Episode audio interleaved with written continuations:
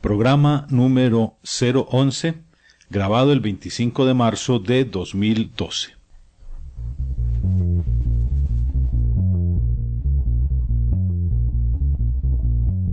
Temas de informática popular. Podcast producido por Gustavo y Daniel Santiago Montoya.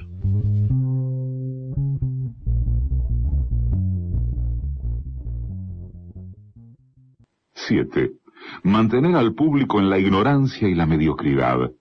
Hacer que el público sea incapaz de comprender las tecnologías y los métodos utilizados para su control y su esclavitud. La calidad de la educación dada a las clases sociales inferiores debe ser la más pobre y mediocre posible, de forma que la distancia de la ignorancia que planea entre las clases inferiores y las clases sociales superiores sea y permanezca imposible de alcanzar para las clases inferiores. 8. Estimular al público a ser complaciente con la mediocridad. Promover al público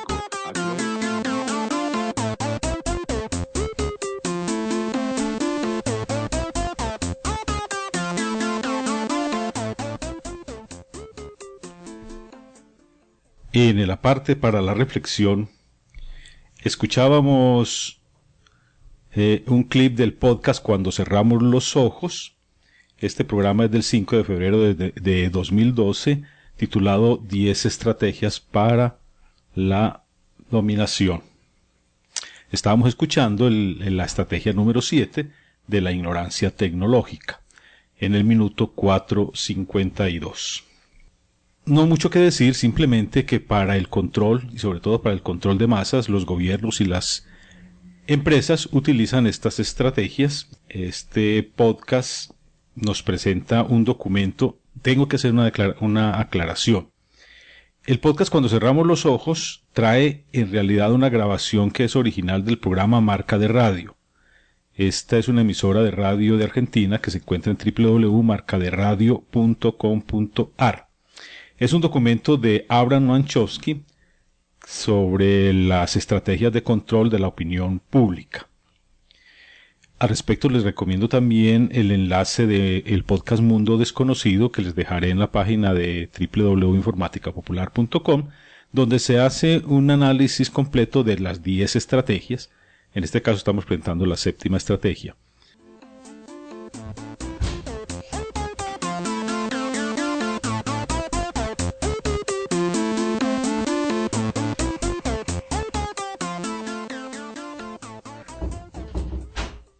Presentamos un saludo a nuestros oyentes y un saludo también a los copodcaster. Hola Dani. Hola. Hola Mauro. Hola. Bueno, hoy, los, hoy ascendí a Mauro a la, a la entidad de copodcaster. Sí, antes era invitado. Bueno, Ah, sí. Supongo que ya era hora, ¿no? ya puedes devengar. ¿Y Eh, Juan que todavía, él es invitado todavía, ¿cierto? eh, Juan seguirá siendo invitado mientras no venga regularmente. Presentamos un agradecimiento a Claudia Contreras y a Vicente Fons por las eh, menciones en las redes, en Google Plus, los RT en Twitter a, la publicación del podcast número 10 y también por los mensajes en las redes sociales es, eh, presentamos un agradecimiento a Víctor Vitoria, a profesor Jano, a Félix Martín Cruz, Sinacán, a Miguel Pérez, Mr. Computer, y por sus comentarios a Mauricio Pacheco Jaramillo, Liber Charrúa y Pablo Pérez, los comentarios que nos han dejado en la página de www.informaticapopular.com.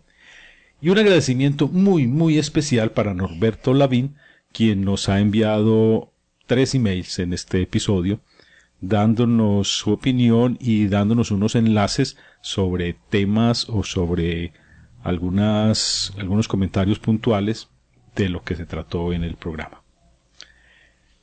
También agradecemos a Jordi Serrano por su referencia en su blog. El blog es jserrano.blogspot.com donde hace una reseña de nuestro podcast.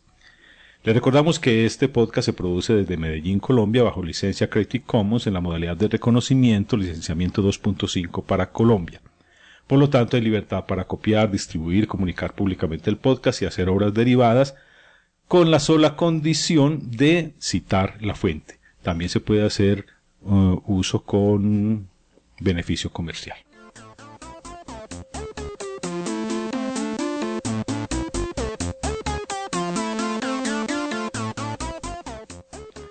Bueno, aquí mis compañeros están a disgusto con la música que tenemos hoy para el podcast. No, es que- no, no estamos a disgusto, simplemente creemos que la original era mejor. Sí, es que te dio por hacer reforma total aprovechando que estás estrenando hardware.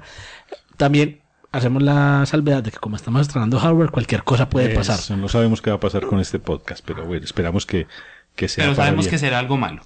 no, no, esperamos que sea para bien. No. Bueno, No la música a mí me parece que está buena. Ahí los oyentes nos dirán, pero eso simplemente es un rellenito. Esa música no es muy importante. ¿Cómo que no? No. Bueno, Empiezan hoy, con la música y después siguen con los copocasters. bueno, hoy tenemos el sumario, tenemos el primero el clip para la reflexión que ya pasó, segundo notas y comentarios, tercero conclusiones del episodio anterior, cuatro el tema de fondo neutralidad en la red, quinto el glosario, hoy hablaremos de eh, Mauro, ¿cómo se llama? Shovelware. Eso, shovelware. Y luego tendremos la sección reivindicativa para terminar. Seguimos con notas y comentarios. Nos comentaron, ya lo dijimos en www.informaticapopular.com, Pacheco, Mauricio Pacheco Jaramillo, Liber Charrúa y Pablo Pérez. Mauricio Pacheco Jaramillo nos, di- nos da pues las gracias las gracias no, nos, las felicitaciones por el podcast que le parece excelente, que hacía mucho tiempo que no nos escuchaba y que es bueno saber que continuábamos grabando. Sí, no hemos pensado dejar el podcast, aunque Bueno, grabemos sí se ha pensado, año. pero igual no se ha hecho. Sí, bueno. Eh, también, a ver, Mauricio nos hacía otro, Mauricio Pacheco nos hacía un comentario al margen diciendo que este podcast, que hoy, escuchando nuestro podcast se acordó del podcast de Mauricio, el de Netsi, que él buscó en iTunes y, hay algunos episodios, pero no descarga. Hay algunos episodios en iTunes. Eso es una sorpresa. Pero están ahí las reseñas del episodio, pero no descarga el archivo. Lo censuraron. Bueno, no el- se encontraron ofensivos. Tienen toda la razón. Él decía que quería pues eh, tener esos archivos y nos hemos puesto en esa tarea. Ya hemos subido algunos episodios e iremos subiendo a medida que lo vayamos encontrando y vayamos teniendo tiempo, iremos subiéndolo. En la página de www.informaticapopular.com hay un enlace que dice Netsi. Ahí pueden entrar a escuchar los episodios que rescatamos de este buen podcast ya extinto, extinto en su producción. Pero ese podcast sigue vigente. Aún hay fósiles, aún hay toda- fósiles. Todavía hay oyentes. Serio, Bueno. todavía la gente oye eso. De hecho, Sí. en estos días entré al correo, porque yo de vez en cuando entro al correo de Netsi y todavía siguen llegando cosas. sí, para que Alguien me pidió que le mandara el link de un capítulo viejo que no había podido encontrar por ninguna parte y se lo mandé por, se lo subí por Dropbox y se lo mandé. Bueno, pero ahí lo estamos subiendo ya a la página. Bueno, también nos dejó comentario Liber Charrúa desde Uruguay. Nos saludó, que es un placer escucharnos, y se une a la petición de que grabemos con más frecuencia. Bueno, este siempre será un eterno problema. Ahí estamos en, en la tarea. Lo que sí es que seguiremos grabando. Lo que pasa es que los, los, los invitados viven, vivimos tan lejos Ah, Sí. que se complica la venida hasta acá. a Sí, grabar. allí dos casas eh, Y, intermedias. y- y- y próximamente esa tampoco será la excusa de Juan. Sí, bueno. Vamos, vamos, esas tres cuadras son largas. Sí, sí, es difícil de recorrer un domingo esas, esas tres cuadras de Esperemos, distancia. esperemos que se pueda hacer. El camino es muy difícil. Mucho popo de perro. Eh, nos escribió también Pablo Pérez, Altaís, nuestro buen amigo Altaís, Pablo. Altaís, Altaís. Nos dice que le parece muy bueno, o le pareció muy bueno el capítulo sobre la privacidad, o sea, el, el capítulo número 10, el pasado. Y dice que el centro, para él el centro de muchos de los problemas actuales de la privacidad es que los gobiernos creen que su accionar es legal en todos los escenarios, por el solo hecho de ser el gobierno instituido. Unido al hecho también de que las corporaciones cuyo centro gira alrededor del acopio, manejo y uso de información han doblado abierta o secretamente las leyes de protección del ciudadano. A propósito, vamos a iniciar enseguida con las conclusiones del episodio 010 con algo que tiene que ver con lo que nos comenta Pablo. Y ya lo decíamos, eh, no solamente el gobierno, lo más grave no es que el gobierno crea que todo lo que hace es legal, lo grave es que el pueblo, que nosotros, que la gente, el común, crea que todo lo que hace el gobierno, por el solo hecho de hacerlo el gobierno, es permitido, es legal y que no podemos hacer nada. No, precisamente para eso es este podcast, para que vayamos enterándonos de que sí se puede hacer algo, de que no todo lo que hace el gobierno está bien. Y para enlazar con lo que dice Pablo y en las conclusiones del episodio número 10 les traigo un clip, este es del podcast Enredando 430 del 3 de febrero de 2012 que nos, nos habla sobre algo que ocurrió muy recientemente. No traigo el clip por la noticia en sí, no es por la noticia porque la noticia ya pasó, se trata de, de lo que sucedió con Mega Upload, pero Que lo tumbaron. Sí, no es por la noticia, sino por el contenido que ah, trata de lo que dice precisamente Pablo. Escuchemos, por favor.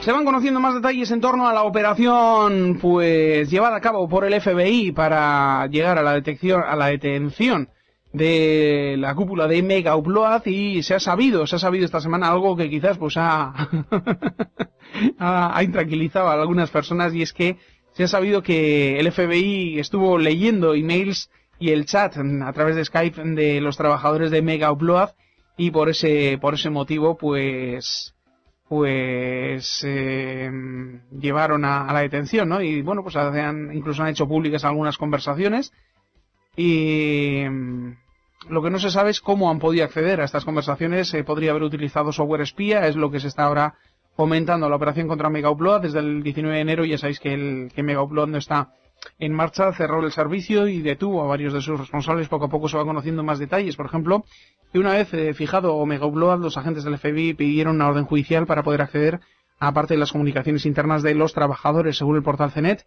El juez autorizó el acceso a la información, lo que permitió que los agentes se hicieran con correos electrónicos y conversaciones de Skype de varios empleados. Incluso en algunos dicen que los agentes pudieron identificar varias críticas contra el jefazo, contra Kim.com. En uno de los mensajes se aseguraba que .com no tenía su dinero a salvo y en otro se confirmaba la situación en la que había llegado la empresa, que era peligrosa.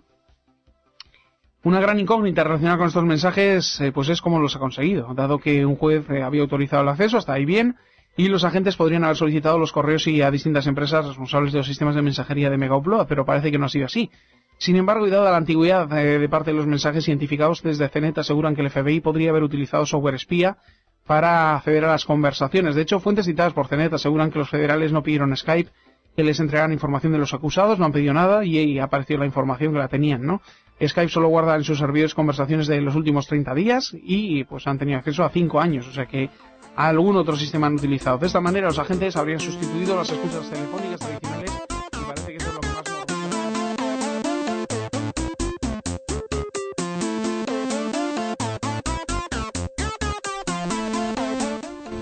Ahí tenemos. De hecho, esta semana lo soltaron o ya estaban en proceso de soltarlo. Sí, ¿cierto? sí, Porque precisamente porque se demostró que no tenían, pues que había un, habido un mal procedimiento en el, en el ¿Por cuánto tiempo lo tuvieron preso? como un mes. Un mes. Siempre fue un mes, pero según esta semana, ya por tecnicismos, como que el proceso no estuvo bien hecho, algunas de las pruebas las consiguieron de manera poco Ajá. legal. Poco y legal. precisamente lo que estábamos Pero es hablando que mi- ahora. y mire lo que pasó ahí. El, consiguieron la orden judicial. Sí. Pero ya, cuando consiguieron la orden judicial, tenían ya archivos de cinco años atrás de conversaciones. O sea, hicieron primero toda la, consiguieron todas las pruebas antes de pedir la orden judicial para conseguir las pruebas. Por eso lo tuvieron que soltar porque ya no se consideraba para un proceso legal, no se consideraba que esto fuera válido. Pero entonces ahí, incluso ya lo habíamos mencionado una vez, está eso. O sea, eh, la vez lo- anterior lo mencionamos precisamente a propósito de que Colombia no había no había ratificado la ley equivalente pues, a lo que hubiera sido la ley SOPA en Estados Unidos Sí, aquí se llamó la ley la ley Lleras. Lleras, pero precisamente ahí estaba el asunto. Ya existen procesos legales y ya existen leyes que permiten combatir la piratería. El problema es que miren esto.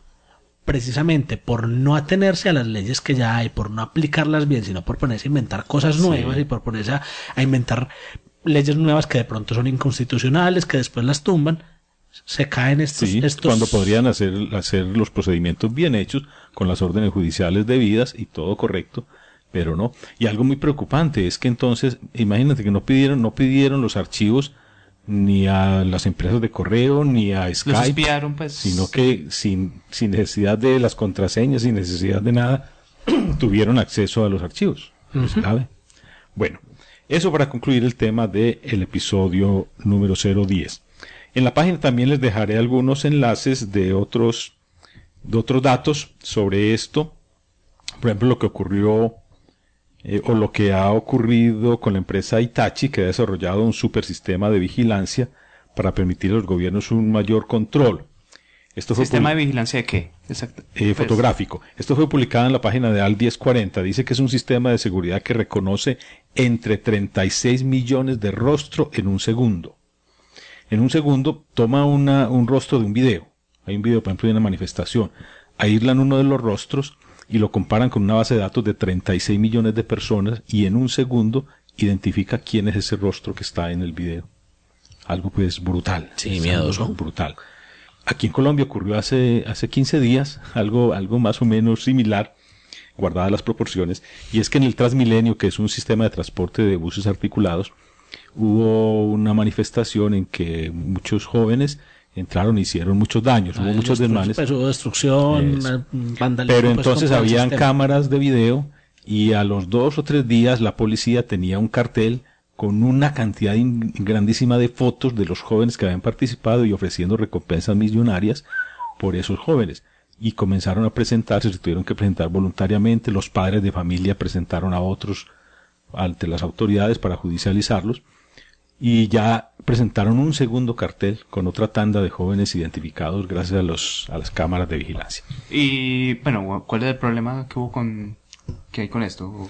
En lo que hablábamos en el programa anterior, bueno o malo. ¿Ese, control es bueno o es con, control malo? Hay muchos. Depende de cómo se use. Ah, Ese ah. caso en especial me parece que fue bueno. Ahí fue bueno. Sí, porque ya es, o sea, hubo un acto de vandalismo, un acto que es ilegal, y que obviamente tenemos pues tenemos una cierta unanimidad a la hora de decir sí a esta gente hay que judicializarla y se está recurriendo a un procedimiento judicial es decir lo están llamando para que respondan ante la justicia. Muchos se presentaron los llevaron a la fiscalía y a algunos padres los llevaron ante la ley civil para que respondan por los daños de sus hijos hechos por sus hijos menores. Claro, lo miedoso es cuando este mismo proceso, cuando esta misma técnica se aplique para identificar, por ejemplo, los participantes de una manifestación pacífica o de una huelga o de un paro de estudiantes. Ahí es donde complicado. está lo más y lo menos. Eso es lo que hablábamos la vez Todo depende de cada situación, de qué uso se le esté dando en el momento. Del uso que se le dé correctamente. También les dejo enlaces de lo que está pasando en Argentina con el CIVIOS, que también tiene relación con lo que estamos hablando. El CIVIOS es un sistema que está impulsando la actual presidenta de Argentina, Cristina Kirchner, que es para identificar, una identificación biométrica, es un sistema de identificación biométrica para, para tener un registro de todas las personas del país con sus rostros y sus huellas, sus medidas biométricas, para hacer esto, para que en caso, por ejemplo, de una manifestación, poder tomar el video y de inmediato identificar a los participantes. Eso está muy peligroso, se llama el Cibios. En Argentina también, Argentina yo no sé qué está pasando en este momento, pero me preocupa. También tiene un sistema que se llama La verdad es que en Argentina tuvieron recientemente, recuerda, una ah, unas manifestaciones que fueron graves, que fueron masivas. Mm. lo mismo lo mismo que Inglaterra. Entonces, Sí. Eh, eso fue hace como dos años que hubo una crisis económica, los bancos se declararon en quiebra y todo el, mundo se, todo el mundo se enloqueció. Y el año pasado, fue el año pasado, fue empezando este año las manifestaciones en Inglaterra, en Londres. Entonces están, pues ya sabemos que Londres tiene cámaras en las cámaras. Hicieron algo similar a lo que se hizo en Colombia, sacaron unos carteles. Yo creo que lo de Colombia fue una idea eh, copiada de Londres. Entonces, como son países que acaban de salir de unas, de unos fenómenos de manifestaciones masivas y con daños importantes, están un poquito paranoicos. Bueno. Ahí también, entonces en Argentina dice también tiene otro sistema que se llama SUBE, que es un sistema de una tarjeta electrónica parecida a la tarjeta cívica que tenemos nosotros aquí en el metro. Una tarjeta que tiene la identificación de las personas y permite hacer un seguimiento de todos los sitios por donde viajan las personas, es decir, en qué estaciones han estado, qué viajes han hecho, etcétera. Un sistema de vigilancia que está siendo muy controvertido ahora en Argentina. Bueno, ya veremos qué, qué pasa con eso. Hasta aquí entonces, ahí terminamos nuestro resumen del episodio anterior. Además de los abucheos a los políticos, pero bueno, esto ya, ¿Sí ves? Cualquier cosa mala puede pasar. Cualquier cosa mala puede pasar. Las consignas en contra de los periodistas han sido constantes. aquí, aquí es donde debe seguir, claro.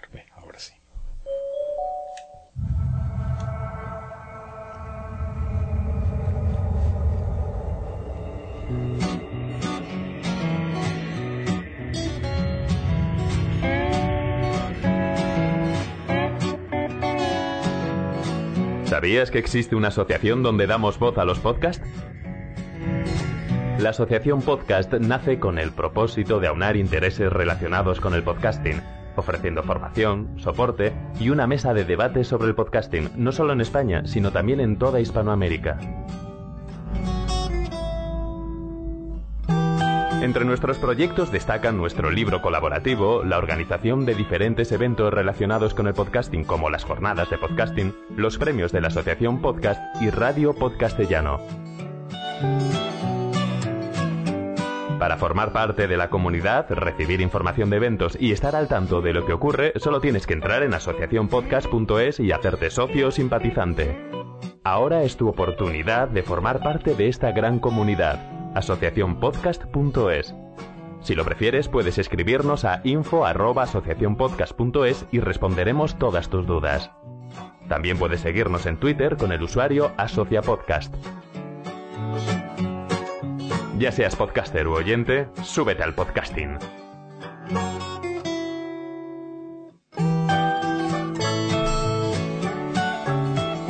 Gracias, de nada. Súbete al podcasting.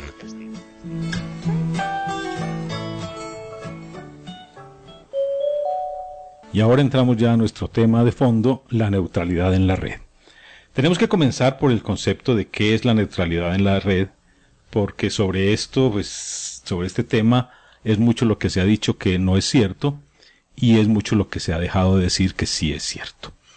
Sobre todo, se aprovechan de la de que el concepto es difuso, de que no hay mucha ilustración o no había mucha ilustración hasta hace unos años sobre la neutralidad en la red y entonces comenzaban con aquel famoso lema, es que los los internautas quieren todo gratis. No tiene nada que ver. Es que los internautas esto, aquello no tiene nada que ver. Entonces lo primero es precisar qué es la neutralidad en la red. Sobre esto vamos a escuchar un clip de un video, un video que se encuentra, que me encontré en redneutral.org, que se llama Manifiesto por una red neutral. Vamos a escuchar completo el audio de este video desde el minuto cero. ¿Qué es la neutralidad de la red? La neutralidad de la red es poder elegir. ¿Quién elige el contenido que ves y usas en Internet? En este momento, tú eliges. Te conectas a Internet, abres tu navegador y visitas los sitios de tu elección. La neutralidad de la red hace esto posible porque prohíbe que tu proveedor de Internet bloquee páginas de forma indiscriminada. ¿Qué pasaría si un día decides buscar algo en Google pero te encuentras con que su web va tan lenta que no puedes usarla? O peor aún, que ni siquiera puedes acceder a la página de Google. Es probable que después de tanta frustración decidas acceder a otro buscador para encontrar lo que quieres. Sin neutralidad en la red, el caso propuesto podría volverse demasiado común. Tu proveedor de Internet, la compañía que opera tu conexión física a Internet y a la que pagas todos los meses, podría decidir degradar tu acceso a sitios como Google o bloquear totalmente su acceso. ¿Por qué haría algo así tu proveedor? Porque tal vez ha firmado un acuerdo de exclusividad con un buscador rival de Google. Tu proveedor de Internet tendría entonces un gran incentivo en desviarte hacia esa otra compañía. O quizás quiere desarrollar su propio motor de búsqueda e imponértelo usando su poder para controlar tu conexión, evitando así que vayas a Google porque ha decidido degradar o bloquear el acceso a su web porque Google no le paga lo que quiere. Por desgracia, los políticos actuales no consideran que la neutralidad de la red es lo suficientemente importante como para convertirse en ley. Si te importa poder acceder con libertad a lo que tú quieres en Internet, es el momento de movilizarte y exigir el respeto a la neutralidad de la red. Como siempre ha sido, como debe ser.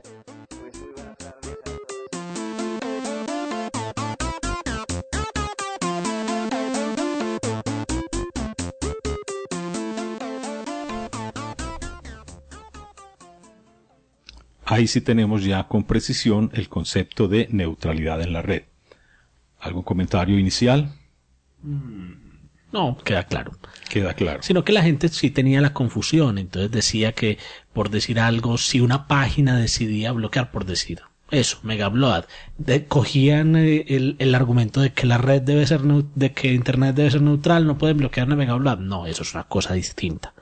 Es porque ya se de- determinó que tiene contenido ilegal, hay un proceso de por medio, se cerró la página, eso no tiene nada que ver con la neutralidad en Internet, pero hay gente que tiene el concepto equivocado, obviamente. Sí. El Y concepto... tampoco tiene que ver con lo que veníamos diciendo, por ejemplo, la leyera, la ley sopa. Ah, no, no, eso es una son cosa distinta. cosas relacionadas, sí, tienen una relación y son temas que son que tienen algo que ver, pero no son propiamente la neutralidad en la red. No, lo que es que se, se ve afectada por decir algo, si en estas leyes, ley SOPA o ley CINDE o la, o la ley Lleras o bueno, como la quieran ya denominar en cada región, si por ejemplo, si tu proveedor está bloqueando el Eso. A servicios peer-to-peer.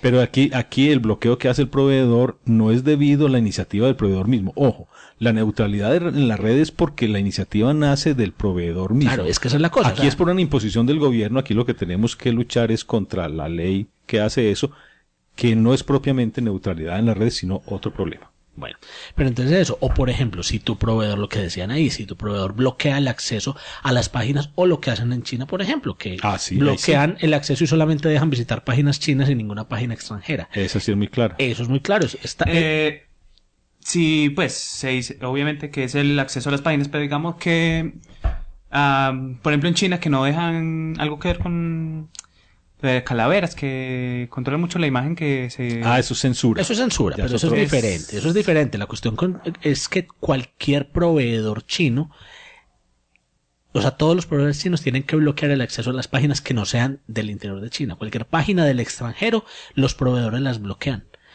Entonces, no hay ninguna forma de que, pues, hay una cantidad de, pues, hay, hay métodos y hay gente que tiene servicios que te permiten burlar, burlar lo que llaman la gran muralla, la, de- la gran firewall de China. Pero lo que dice Dani es, por ejemplo, que no dejan que en un blog se publiquen ciertas imágenes. No, eso ya es censura y Eso es una cosa una- diferente. no tiene cosa distinta. que ver con la neutralidad. Puede llegar el momento en que tenga que ver con la neutralidad si se bloquea el acceso. Pero lo que se hace es que se censura esas páginas, eh, ¿cómo? Eh, sancionando a las personas o eh, obligándoles a modificar el contenido, etcétera. Cuando ya hay cierre, sí vendría a ser un problema de neutralidad en la red. Sí, son temas que son relacionados, pero hay que saber exactamente de qué trata la neutralidad en la red. Ah, a propósito, no di el crédito. Este video, hay, hay un problema con este video. A ver, les cuento más o menos así rápidamente la historia para que de una vez definamos cómo se, cómo se hace en informática popular este asunto. Este video lo encontré eh, en la empresa ADN Stream, eh, en, la, en, la, en el canal de YouTube de esta empresa. Estaba el video, pero dentro del video, dentro del clip o dentro del completo video, no hay ninguna especificación de la licencia. No se dice qué licencia tiene ese video, ni por fuera, ni en la página de la empresa. Por ninguna parte está la licencia, entonces solamente queda la referencia de la licencia de YouTube. Como no hay especificación de licencia, se somete al licenciamiento genérico de YouTube. Eso quiere decir que tiene derechos reservados. Entonces no se podría, yo no podría publicar ese, ese audio en este podcast porque tiene derechos reservados. Como aquí siempre cuidamos eso, yo siempre me pongo en contacto con los autores o busco la forma de obtener la licencia. Empecé a buscar y no pude, y no pude, hasta que me encontré una página para, por eso dejo el crédito de una vez, una página que se llama www.publicknowledge.org.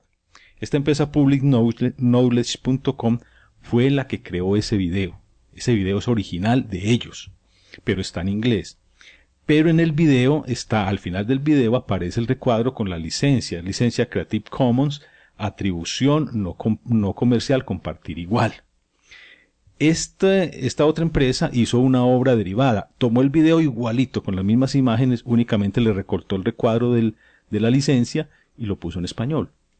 Esa obra derivada tiene que estar bajo licencia Creative Commons. Porque la original está bajo licencia El Creative problema, Commons fue que con no le, esa condición. el problema fue que no le pusieron la licencia. Yo no sé si, pues no creo que haya sido con mala intención. Ah, no, pero- Quién sabe qué ocurrió, pero bueno, entonces, ya hecha esa aclaración, entonces vi que sí podía publicar ese, esa obra derivada aquí en el podcast. Son las cosas que ocurren con este manejo de las licencias que a veces no es cuidadoso por parte ni de los que publican en YouTube, ni de los que publican en la web, ni de los que hacen podcast. Eso hay que ponerle más cuidado. Bueno, eso solamente para tener claridad sobre lo que pasó y dejar el crédito a las dos empresas de las cuales tomé tanto el, el video original como la obra derivada. Siempre me has parecido un cuanto paranoico en cuanto a eh, Sí. por ese tema, pero Sí, porque es que este importante. podcast eh, de eso trata, este podcast trata de eso, de los derechos, de las licencias, de la propiedad intelectual. Entonces, Entonces, hay toca que hacer. tener- es lo mínimo que debemos hacer. Toca ser paranoico. Hacer las toca cosas ser- bien. Toca ser cuidadosos en ese, en ese aspecto. Bueno, ahora volvamos a la neutralidad en la red. ¿Por qué estamos hablando de neutralidad en la red en este podcast? Porque en Colombia comienza el primero de abril, o sea, dentro de seis días, Seis días. dentro de seis días entra en vigencia en Colombia la legislación sobre neutralidad en la red, la regulación que hizo el gobierno colombiano sobre neutralidad en la red. Una ley que, por cierto, es una obra derivada de la ley chilena. No sabemos si tiene No es- licencia Creative Commons. Es una copia. sí, ¿Cuál obra, cuál obra derivada? Es igualita. una copia, solamente modificaron dos o tres palabras. Dos o tres que- palabras y la firma del presidente al final que sí, se llama no distinto. cambia nada, pero, pero sí, es una copia de la, de la legislación chilena.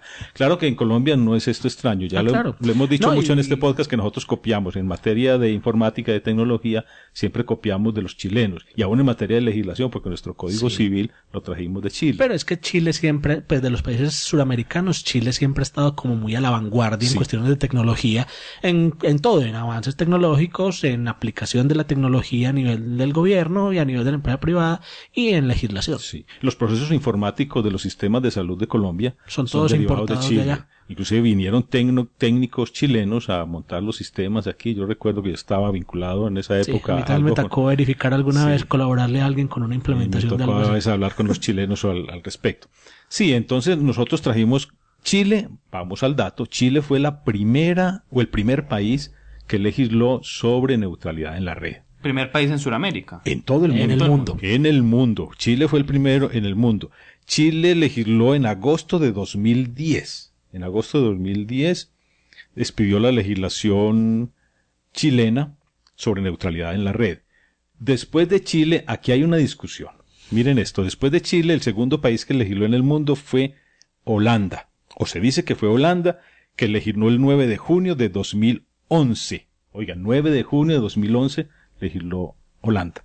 El tercer país iba a ser Francia, porque Francia está- también piensa legislar ahora después de elecciones, pero no ha legislado. El tercer país resultó ser Colombia. Colombia. Colombia legisló el 16 ju- de junio de 2011, aunque yo sostengo que Colombia fue el segundo, porque Holanda el 9 de junio de 2011 lo que hizo fue que aprobaron, el, el Parlamento lo aprobó, pero todavía no terminaba el proceso legislativo, eso tenía que seguir a otra aprobación, mientras que en Colombia el 16 de junio sí fue aprobada la ley publicada en el diario oficial y comenzó a regir.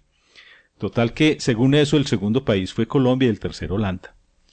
Lo que pasa es que en el mundo no se le dio mucha importancia, inclusive la noticia de que Colombia legisló no, ha trascendido en el mundo. Pero fue el tercer país, digámoslo. Yo digo que el segundo, pero pues, aceptemos que haya sido el tercero. No, no pude conseguir el texto de la ley holandesa por más que busqué en internet. No fue posible. Conseguí el texto del chileno y el texto colombiano. Me estudié los dos textos y los comparé. El de Holanda sí estoy esperando conseguirlo. Pero bueno, la historia es esa. Fuimos el tercer país en legislar sobre neutralidad en la red. Hago la claridad de que la ley es del 16 de junio de 2011 y comenzó a regir en esa época, pero faltaba una reglamentación.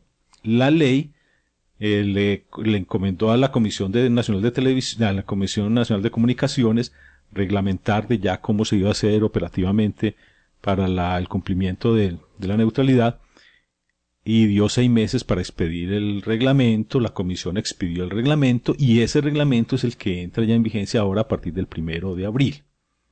Entonces comienza ya a funcionar, las, eh, todas las empresas de comunicaciones de Colombia tienen que ceñirse a ese reglamento a partir de el primero de abril, o sea, dentro de unos días. Bueno, eh, se fue el sonido, por cierto. Ah, Y, a ver. y esta ley que se supone que garantiza la neutralidad. Sí. Es que cuando dicen, cuando dicen ley uno normalmente piensa en restricciones o que Bueno, la si, van a quiere- si quieren les leo el artículo, es, es, un, es, pequeñito, es un es artículo cortico, vamos a leerlo. La ley chilena es la ley 20.453 de agosto 10 de 2010. Les dejo el enlace del diario oficial en la página de informaticapopular.com, les dejo el enlace para que vayan a leerla en el diario oficial chileno. Y la ley colombiana es la ley 1450 de 2011, que es el Plan Nacional de Desarrollo fue reglamentada, según disposición de esa misma ley, por la Circular 3502 de 2011 de la Comisión de Regulación de Comunicaciones. Esa regulación es la que entra en vigencia el primero de abril de 2012. También les dejo el enlace respectivo para que lo miren. Vamos a leer el artículo. Les voy a leer así de corrido el artículo, que es copia de la ley chilena, como dice Mauro. Exactamente, dice. Artículo 56. Neutralidad en Internet. Los prestadores del servicio de Internet, primero, sin perjuicio del establecido en la Ley 1336 de 2006, no podrán bloquear, interferir, discriminar ni restringir el derecho de cualquier usuario de Internet para utilizar, enviar, recibir u ofrecer cualquier contenido, aplicación o servicio lícito a través de Internet. En este sentido, deberán ofrecer a cada usuario un servicio de acceso a Internet o de conectividad que no distinga arbitrariamente contenidos, aplicaciones o servicios basados en la fuente de origen o propiedad de estos. Los prestadores del servicio de Internet podrán hacer ofertas según las necesidades de los segmentos del mercado o de sus usuarios de acuerdo con los perfiles de uso y consumo, lo cual no se entenderá como discriminación. Ahí está. Ese es, esa es la ley. Vienen otros, otros agregados también de acuerdo con la ley chilena, que dice, por ejemplo, segundo, no podrán limitar el derecho de un usuario a incorporar o utilizar cualquier clase de instrumentos o dispositivos o aparatos en la red, siempre que sean legales y que los mismos no dañen o perjudiquen la red o la calidad del servicio. Y lo que sí quiero resaltar es el numeral sexto, que dice, bloquearán el acceso a determinados contenidos, aplicaciones o servicio solo a pedido expreso del usuario. Quiero resaltar, repito, este artículo dice, es la única, es la única autorización que da la ley, que pues, las empresas podrán bloquear el acceso, oiga, bloquear el acceso a determinados contenidos, aplicaciones o servicios a pedido expreso del usuario. A propósito de eso, por ejemplo, EPM, pues o su, división de telecomunicaciones UNE, había ciertas páginas que sí las tenía bloqueadas. Para todo el mundo, o sea, todo el mundo que estuviera vinculado con UNE, si trataba de acceder a ciertas páginas en Estados Unidos, le salía el letrerito, esta página ha sido bloqueada por UNE o a pedido de la, de la Comisión de, de Telecomunicaciones, bueno, alguna cosa salía ahí pero si uno entraba con otro proveedor que no fuera UNE, por ejemplo, por ejemplo Telmex, con ese con Telmex sí podía entrar. Ese es un caso de violación a la neutralidad en la red. Claro. Aparentemente. Pero, ojo, lo que ha ocurrido con UNE, por ejemplo, hubo un error hace un mes, un terrible error, eh, que UNE bloqueó un acceso a Internet por petición del ministerio, porque hay una ley, una ley que es la 609, que dice que se bloquearán, y es obligación bloquear los, las páginas que tengan pornografía infantil. Sí, pero entonces si es un falso positivo. Eso, aquí, aquí se, eh, hubo un error y UNE hace un mes bloqueó una página que no tiene nada, absolutamente nada que ver con eso, lo bloqueó creyendo que era una página de, de pornografía infantil. Pero eso no tiene que ver con neutralidad en la red. ¿Por qué? Porque, es una disposición legal. Claro, es una disposición legal, es diferente. O si un juez, o si un juez, si por mandato de un juez hay que bloquear una, una página porque está violando la ley o porque está publicando contenidos con derechos reservados de autor, con la orden judicial se puede hacer, no es neutralidad en la red. es que el mismo lo dice, es, no permite acceso a material lícito, digo, a páginas lícitas. Y lo otro, me, me, parece muy importante, es la, lo que decían ahí, es que, por ejemplo, no se le puede hacer que a los usuarios estrato 1 y estrato 2 les bloqueamos el acceso a una parte, mientras que a los otros que pagan más, o al que, o solamente se le da acceso libre a, a ciertas páginas, al que pague el plan ilimitado, pero al que pague el plan más barato no se le da acceso a Google. Por decir algo.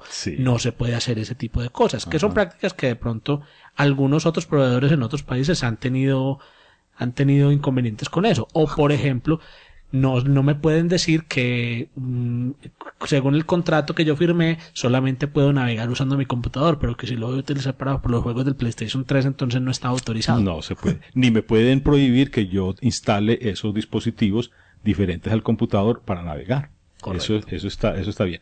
Eh, ojalá en otra ocasión, en otro programa, porque hoy no hay tiempo por, porque ya se nos está agotando, en otra ocasión tengamos tiempo de comentar en detalle la reglamentación. Hay muchos aspectos que hay que comentar, pero bueno, por hoy simplemente vamos a hacer la mención así general. Les quiero eh, puntualizar, basándome en la ley chilena, estos cuatro aspectos. ¿A quiénes obliga la ley? la ley obliga a las concesiones de servicio público de telecomunicaciones que presten servicio a los proveedores de acceso a Internet. Es decir, los proveedores de acceso a Internet. A eso se obliga a las empresas que nos prestan el servicio de acceso a Internet. ¿Qué prohibiciones tiene? Las prohibiciones es que no podrán arbitrariamente eh, bloquear, interferir, discriminar, entorpecer ni restringir. Ojo, miren que la ley colombiana dice lo mismo, pero en Colombia se suprimió entorpecer. Fue lo único que suprimió. Aquí en la ley chilena dice bloquear, interferir, discriminar, entorpecer ni restringir. Colombia quitó entorpecer y, y dejó todos los demás rectores. No cambia nada, porque es que entorpecer es cualquiera de las otras. Claro. Entorpecer de por sí no es nada. Entonces dice que no podrán eh, estos rectores bloquear, interferir, discriminar, entorpecer ni restringir el derecho de cualquier usuario de Internet para utilizar, enviar, recibir y ofrecer cualquier contenido, aplicación o servicio legal. En Colombia se cambió legal por lícito. Entonces no cambia nada. ¿Cuáles son las obligaciones? Las empresas, estas empresas deberán ofrecer a cada usuario un servicio de acceso a Internet o de conectividad al proveedor de acceso a Internet según corresponda que no distinga arbitrariamente contenidos. Lo que acaba de decir Mauro. Bueno, queda un tema por fuera, y esto también lo toca la ley, lo toca el reglamento, no lo podemos tocar aquí nosotros porque es un tema técnico que tenemos que dedicarle a otro programa, que es lo de la gestión de tráfico. Este sí es un problema bien espinoso. Gestión de tráfico. La gestión de tráfico. ¿Por qué? La gestión de tráfico, y que dice aquí la ley, podrán tomar las medidas o acciones necesarias para la gestión de tráfico y administración de la red en el exclusivo, exclusivo, ámbito de la actividad que les ha sido autorizada siempre que ello no tenga por objeto realizar acciones que afecten o puedan afectar la libre competencia. Resulta que es que las empresas que ofrecen conexión, ellos tienen que administrar el tráfico. Obviamente, como los anchos de banda son limitados, los recursos son reducidos, puede llegar un momento en que se esté excediendo los recursos de la empresa. Si hay mucha gente conectada y la empresa no tiene capacidad técnica de cubrirlos a todo, ¿qué hace la empresa? Tiene que hacer lo que se llama gestión de tráfico. Tiene que comenzar a regular, entonces, a rebajar la velocidad a unos, a aumentar a otros para mantener el equilibrio. Que eso ha sido todo el escándalo que han tenido en Estados Unidos precisamente con eso, pero es porque lo cogieron para todo el mundo, no lo hicieron porque porque, porque hay horas en que se nos satura. No. Pusieron un plan que supuestamente era ilimitado y ya, si usted Ah. llega a los 5 gigas, después de que usted se gaste sus primeros 5 gigas, entre comillas, ilimitados, los siguientes descargas o se los cobran más caro, se los cobran por, por hora, o se le rebaja la velocidad.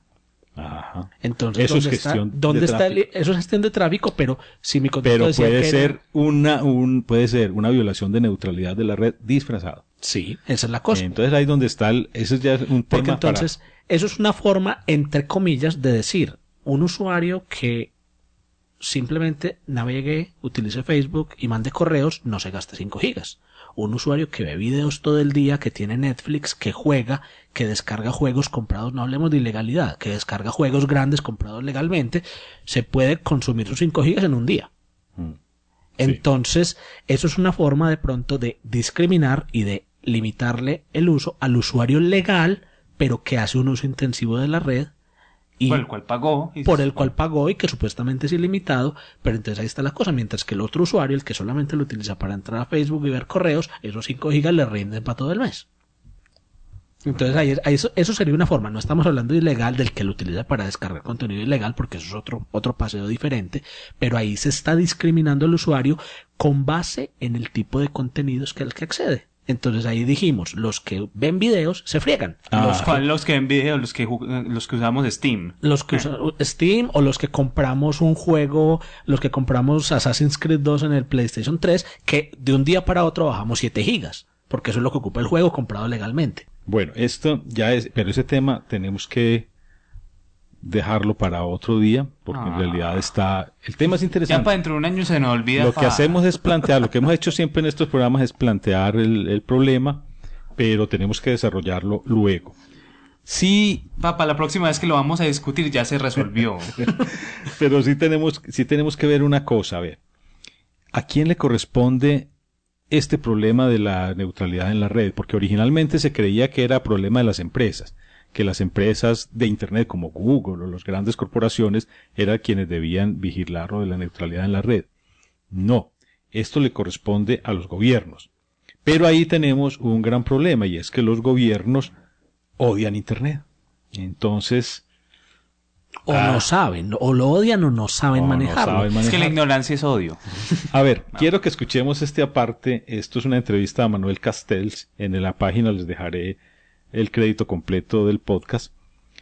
Pero quiero que escuchemos esto a propósito de lo que acabo de decirles. los que realmente están intentando controlar, los que mejor pueden controlar, son las empresas que son propietarias de los canales de comunicación. Hablando claro, las empresas de telecomunicación y cable. Hmm. Eh, porque estos, aquí sí que el tipo de censura es, es mucho más directo. Te, te cortan el acceso. Te cortan el acceso a menos que haya una intervención judicial que, que, que cambie en, en otro sentido.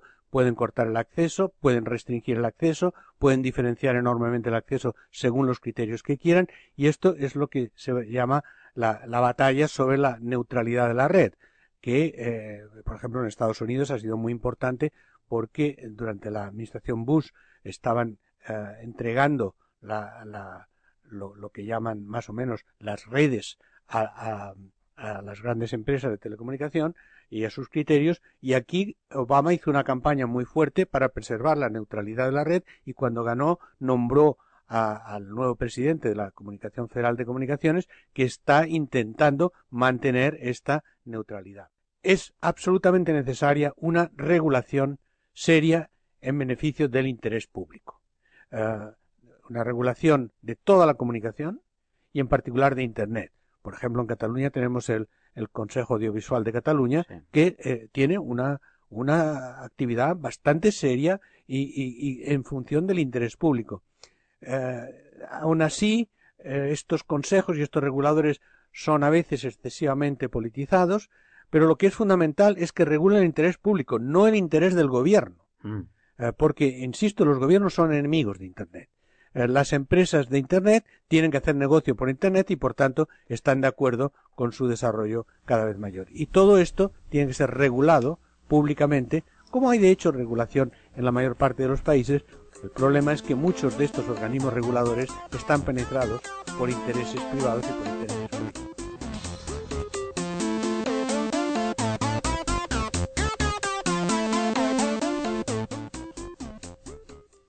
De acuerdo. Esa regulación tiene que venir del exterior, es decir, de una entidad gubernamental.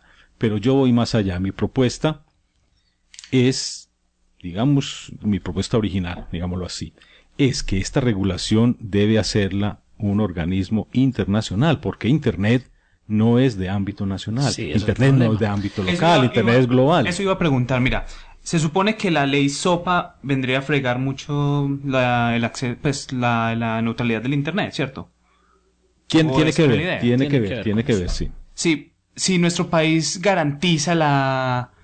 Si nuestro país va a garantizar la neutralidad del Internet, ¿cómo entraría problemáticas ahí? Este es el problema, que garantizaría la neutralidad aquí en Colombia. Los operadores de Colombia tendrían que ofrecer el acceso, pero sí, quienes, quienes operan los grandes servidores los tienen bloqueados, de nada nos sirve que los operadores colombianos tengan acceso a unos, a unos servidores que están bloqueados. Entonces necesitamos una, una, la ONU. Exactamente, eso es lo que yo voy a decir. Necesitamos un tratado internacional, una legislación internacional. El llamado a hacerlo es la ONU. Desgraciadamente la ONU se le ha criticado últimamente de que están en un interés por aliarse con los gobiernos para algo diferente, para controlar Internet, pero para tener como una super policía de Internet, que es, lo que no debe ser. Cuando la ONU Que su el- papel, su que eso es papel- el acta. sí, su el papel, exacto. La ONU no debería entrar en esto, la ONU debería, la ONU tiene que garantizar los derechos, por eso la Carta Fundamental de la ONU contiene los derechos humanos y contiene los artículos que garantizan el acceso a la cultura y el acceso a la información. La ONU lo que debería hacer es promover un tratado internacional para que todos los gobiernos lo adopten sobre neutralidad en la red y porque hay que uniformar los conceptos. Mire que entre el proyecto de ley de chileno y el proyecto de ley colombiana hay ciertas diferencias y, y empezamos a tener problemas en definir, por ejemplo, eh, cómo se llaman las entidades, los ISP.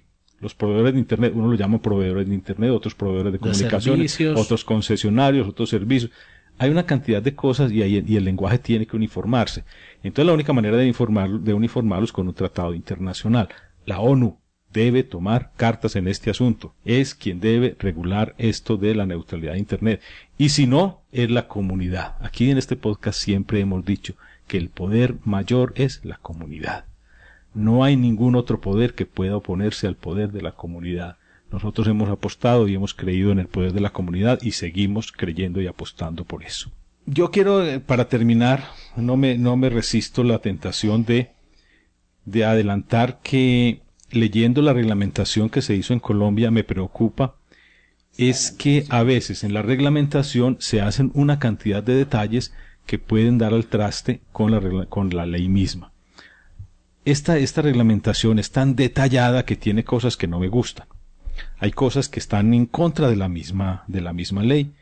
Y a veces uno piensa que esta reglamentación fue hecha de pronto con, con la intención de dejar algunas puertas abiertas para un, un sorlayado, una solayada violación de la neutralidad. Voy a dar nada más un, un, caso, voy a hablar de un caso nada más, pero hay, hay otros, y es que les hacía énfasis que la ley solamente dice que podrá eh, restringirse el, el, acceso a petición expresa de el del usuario. usuario. Entonces la empresa tiene que demostrar que el usuario pidió, que mandó una carta expresa, ni siquiera fue que en el contrato hay por allá una cláusula, no. Tiene que ser que yo mandé la petición para eso estrictamente. La empresa tiene que mostrarme, mira, aquí está la petición que mandó el usuario pidiendo el bloqueo. El bloqueo, solamente el bloqueo de este acceso. Pues bien, la reglamentación tiene algo que a mí no me gusta. Y es que no habla de eso, sino que habla de una cosa distinta. Dice, por ejemplo, no podrán bloquear, interferir, discriminar ni restringir el derecho de cualquier usuario de Internet para utilizar, enviar o recibir o ofrecer cualquier contenido, aplicación o servicio ilícito a través de Internet. Y la resolución agrega aquí, sin el consentimiento expreso del usuario. Hace todo el enunciado, todo lo mismo que dice la ley y le agrega sin el consentimiento expreso del usuario. Ojo, la ley chilena y el artículo 56 colombiano hablan de bloquear a, solo a pedido expreso del usuario. La resolución no exige pedido expreso, sino consentimiento, Consentimiento expreso. expreso. Entonces eso da lugar para que pronto en el contrato se le agregue por ahí la clausulita diciendo que se, el, el usuario consciente de que la empresa a su criterio bloquee. bloquee, etcétera, Entonces, etcétera. Y, y como estaba en el contrato y usted firmó el contrato, eso, se Eso sí, considera consentimiento. consentimiento. Y eso es muy distinto a pedido a expreso. petición expresa. No es lo mismo consentimiento expreso que petición expresa. Y no es lo mismo decir que, a que, que se puede hacer eh, con consentimiento del usuario cualquiera de estas cosas. Enviar, re- o sea, bloquear el envío, recibo, ofrecimiento de cualquier contenido, aplicación o servicio ilícito a través de Internet. Cuando la ley que lo que decía era que había petición expresa para bloquear, solamente, para bloqueo. Lo demás de recibir, ofrecer, enviar, ta, ta, no entra ahí. Sin embargo, aquí en la regulación dice que no se puede hacer nada de esto sino con el consentimiento expreso del usuario. Peligroso, no me gusta esa reglamentación. Ojo, por favor, usuarios, léanse esa reglamentación, léanse la ley, aprendamos qué es lo que podemos hacer, porque el gobierno no todo lo que haga es lícito ni todo lo que haga es legal. Y las Nosotros empresas que tampoco, que esta es la cosa. Las empresas se buscan cuál es el huequito de la ley para poder aplicar lo que a ellos les conviene. Bueno, bueno el tema. Sí. Apasionante el tema, valdría la pena volver a tocarlo luego. Pero ya se nos acabó el tiempo, hasta aquí llegamos por hoy. Claro que continuamos con las dos secciones que faltan de nuestro programa, que es el glosario y la sección reivindicativa. Pero mis compañeros podcasters, si ellos están afanados ya por irse, entonces los despido a ellos, pero no los despido a usted- a ustedes. Chao muchachos, sigo Chao. con mis oyentes. Chao, pero sigan votando por la canción original. bueno. ¿Cuántas y cuántas veces habrás oído aquello de que la historia es aburrida? ¿Cuántas y cuántas veces te habrán dicho que aprender historia es cosa de viejos? ¿Cuántas y cuántas veces te habrán dicho que los podcasts son solamente para frikis? Si te has creído todo lo que te dicen, entonces es que no has escuchado el podcast del búho, tu podcast de historia y mitología.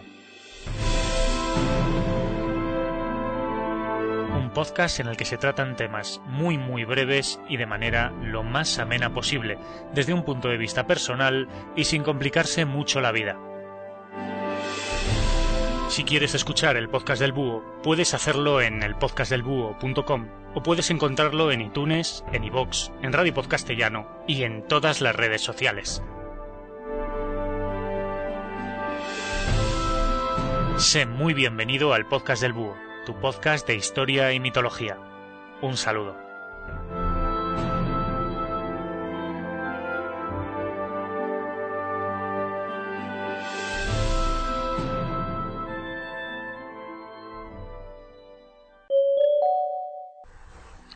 Y ahora en el glosario quiero traerles un término que no es nuevo, pero eh, que es un término que está, se está ahora utilizando en un nuevo sentido.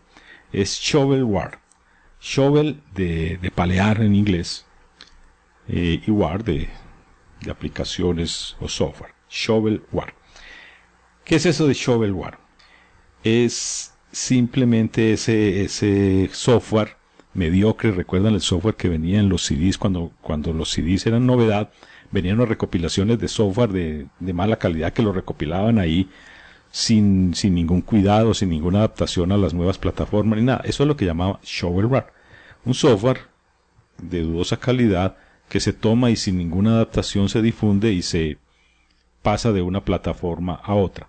Por ejemplo, ocurrió un caso cuando salió el, Wii, esta consola, eh, mucho, muchos jueguitos que habían por ahí de Flash y de, de, una calidad más o menos regular, se cogieron y se llevaron al Wii sin hacerle ninguna adaptación, ninguna modificación de usabilidad ni nada. Era, no se podían casi ni usar en el Wii, sin embargo los llevaron al Wii como programas nuevos de Wii. En realidad eso es shovelware. Lo traigo es porque en este momento hay una nueva tendencia a utilizar esa palabra para los contenidos en general. En el libro de Guillermo, de Guillermo Cano, eh, un libro que dice Escribir para la Web, de editorial Knife Foundation, en la página 19, trae este concepto. Eh, les recomiendo que lean esa obra. Está recién publicada, se encuentra gratis en internet. Les voy a dejar el enlace en la página para que puedan acceder a él y bajarlo porque es realmente interesante. Entonces dice en esa obra que se utiliza esa palabra shovelware para describir contenido que inunda la red tomado de cualquier fuente y puesto sin tener en cuenta su apariencia o usabilidad. Es derivado de la palabra pala en inglés. Busca patentizar el movimiento de material de un sitio a, de un sitio a otro sin valor agregado. Muy bien, ahí les dejo ya ese, ese concepto.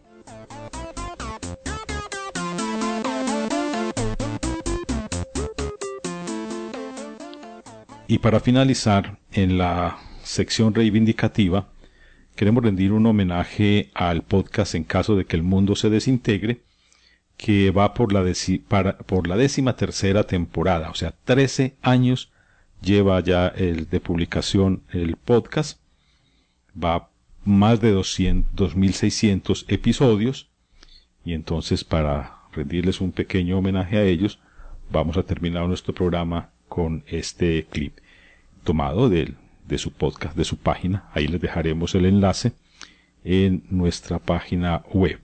Con esto terminamos. Muchas gracias a nuestros oyentes por acompañarnos y los esperamos en la próxima oportunidad. Hola amigos, soy el pinche muñeco de la tele. ¿Saben una cosa? En caso de que el mundo se desintegre, cumple 13 años. Sí, 13 años. Más que YouTube, Facebook, Twitter y Mega Upload, que en paz descanse. Pero, ¿qué es en caso de que el mundo se desintegre? Marta y Marta. ¿Qué sé yo, Marta? ¿Vos sabés? Ah, debe ser alguna de esas cosas de moda, de las profecías, ¿no? Ah, sí, mi hija, la mayor, es profecía. ¡Ay, qué bruta, Marta! Profesora es, profesora y profesora de mamadas debe ser. ¿Qué dijiste? No, profesora... No, no sé, no sé, no tengo idea qué es en caso de que el mundo se desintegre. El Padre Celestial. Ah, sí, en caso de que el mundo se desintegre, es un sitio muy feo, pecaminoso, apocalíptico, el Sodoma y Gomorra versión moderna. Yo intento alejar de allí todo eso con la orden de Benedicto y los marmitas de la cofradía celestial. Me caen bien, porque me oyen, me oyen atentamente. Sé que son almas que pueden salvarse. Arrepentíos, hijos, arrepentíos.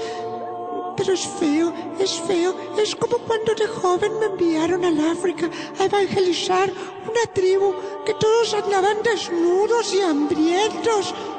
Por sus pecados, claro. Ahora la Batipolítica Vaticana me dio una merecida oficina en Roma, pero de vez en cuando me gusta visitarlos para ver si se alejan del pecado y de las sombras. ¡Arrepentíos,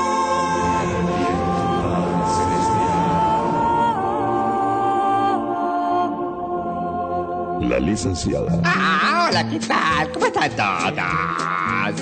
¿Acaso de qué mundo se desintegre? Es como estar en la posición de perito en la canasta y cuando tu amante te está por decir, hagamos la 29 que la cama se mueve, se mueve. Tres jamaiquinos entren pinga en mano y te canten panocha no cry, mientras todos gozan como detrás de los decorados de canal de televisión. Luigi, el sapo italiano. Subito, allora continuamos con la pregunta: cosa en caso de que un mondo se desintegre? Luigi, per favore. Reggae. Eh, no, no es reggae. Bubuchota. Reggae. Eh, mm, incorrecto. Puta.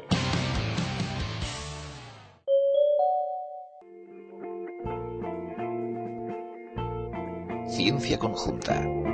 El podcast que aúna ingeniería mecánica, astrofísica, matemáticas e informática. Encuéntranos en cienciaconjunta.com, iTunes y en iVoox. Ciencia Conjunta. Un experimento al alcance de todo el mundo.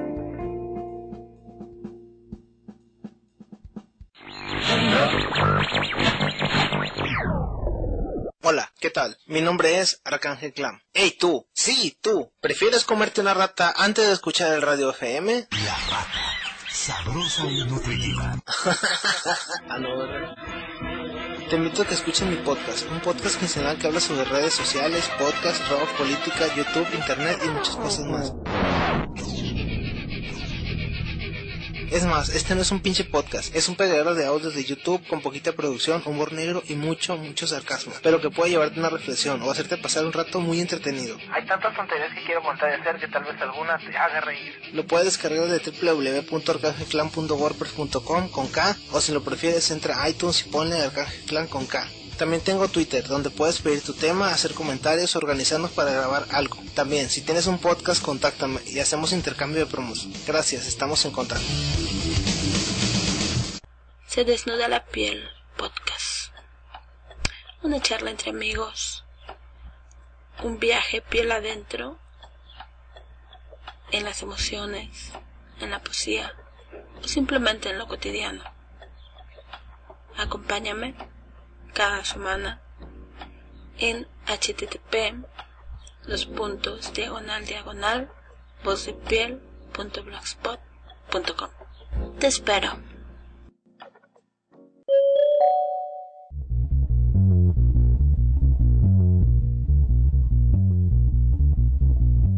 Temas de informática popular. Podcast producido por Gustavo y Daniel Santiago Montoya.